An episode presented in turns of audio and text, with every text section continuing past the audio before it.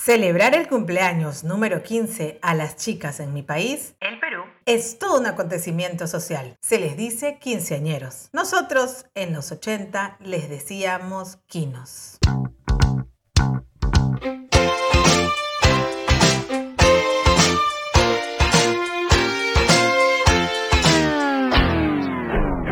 Un cuarto para las cinco. Décadas. Era todo un evento. Empezaba recibiendo la invitación. Los diseños llevaban las ilustraciones de unas quinceañeras, rubias o castañas, con ojos verdes o celestes, con vestidos largos y pomposos, normalmente de color rosado. Luego salió de moda el color melón y otros tonos pasteles. Otro color era impensable en esa época. Las letras en pan de oro con unas tipografías muy onduladas llevaban la frase mis 15 años. La impresión del texto al interior de la tarjeta era en tipografía normalmente inglesa y con tinta o purpurina dorada. Los textos de introducción eran muy poéticos, algo así como Mi vida es como un cuento de hadas, llena de alegrías y sorpresas inesperadas. Y ahora me presento como una princesa para invitarte a mis 15 primaveras.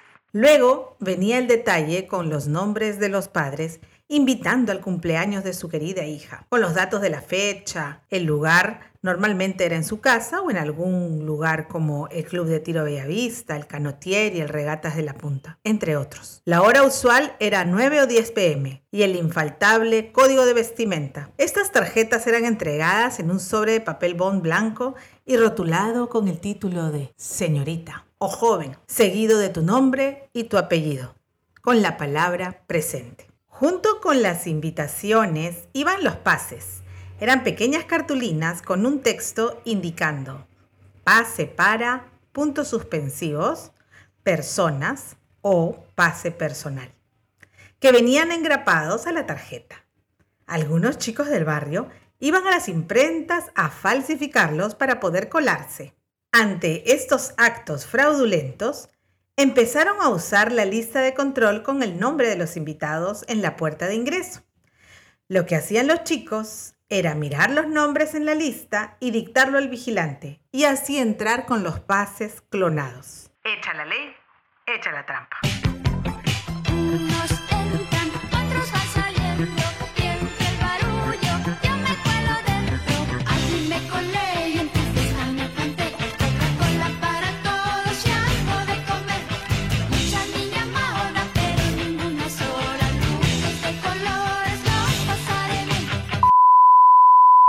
La quinceañera usualmente bajaba las escaleras o aparecía en su fiesta a las 12 de la noche, cual Cenicienta, con la música de Strauss, el tradicional Danubio Azul, a velar con su papá y todos los miembros de su familia. Esta melodía había que acompañarla con dos palmadas al ritmo del vals. Luego daba un discurso el papá y los demás miembros del clan. Este protocolo duraba 30 minutos aproximadamente y de ahí recién empezaba la fiesta. Y a la 1 a.m. nos recogían. Saca en línea cuánto disfrutábamos del quino. Los vestidos de las quinceañeras eran largos o cortos, vaporosos, con bobos, telas de gasa y tules, mientras que las invitadas vestíamos con mangas gigantes, hombreras y bobos en las faldas. Estaba de moda la tela piel de ángel. Y los chicos, ternos, camisas y corbatas delgaditas.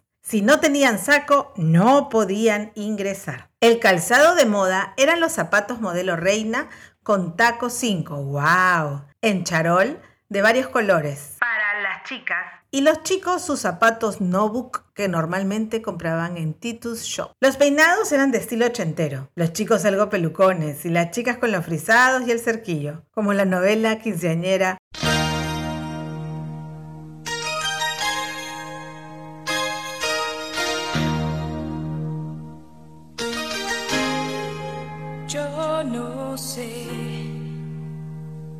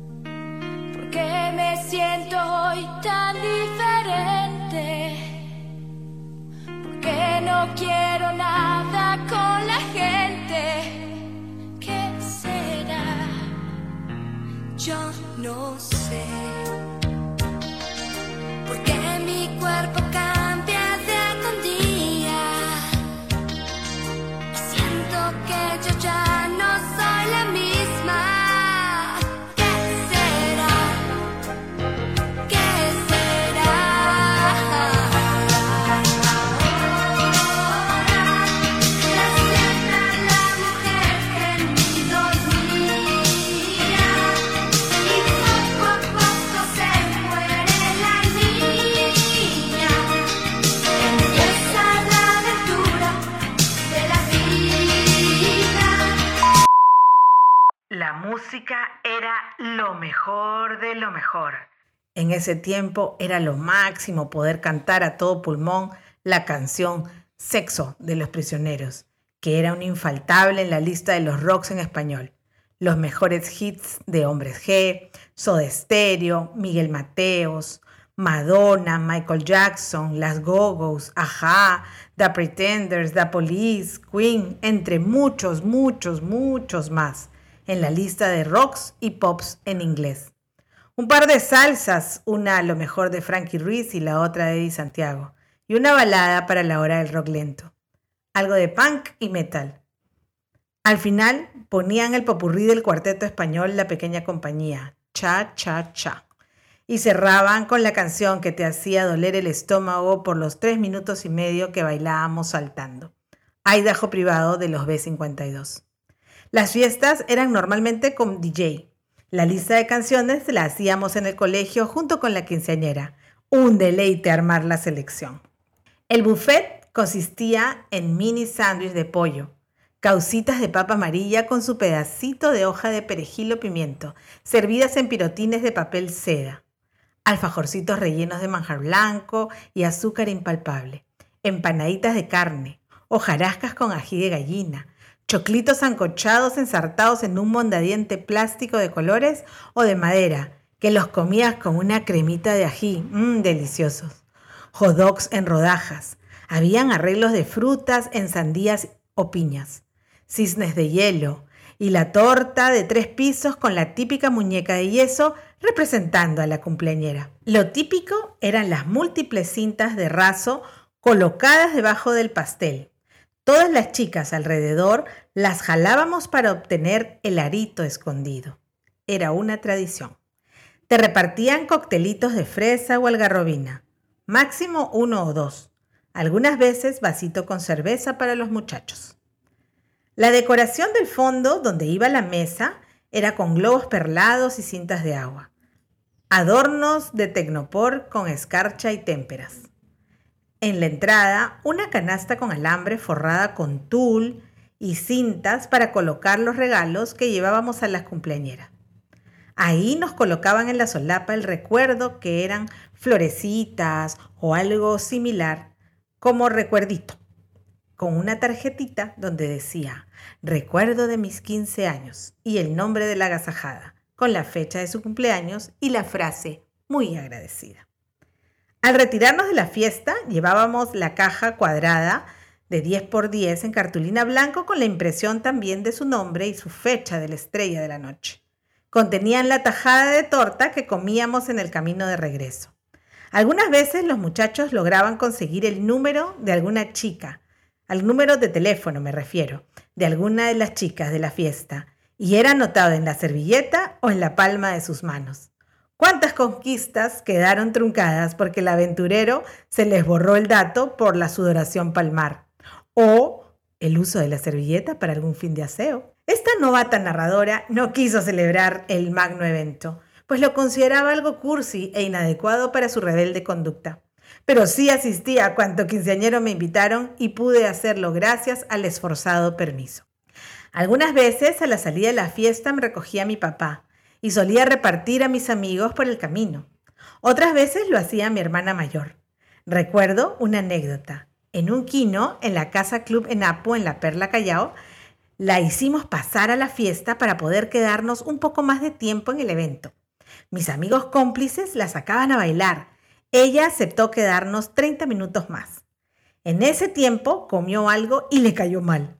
Tenía un cólico muy fuerte así que tuve que manejar el auto de regreso a casa, previa repartición de mis amigos por la ruta. Sí, yo de 15 a la 1 y 30 de la mañana manejé de regreso a casa unas cuantas cuadras. Esa anécdota recién la contamos, pues es algo que no debimos hacer. Debimos llamar a papá para que venga en nuestro rescate. Felizmente, ella se repuso y continuó el viaje, llegando sanas y salvas a nuestro hogar. Cuéntame, ¿cómo celebraste tu quinceañero? ¿Cómo ibas vestida a la fiesta?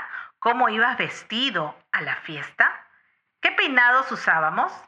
¿Qué música bailaste? ¿Cuántas preguntas y recuerdos vienen a nuestra mente?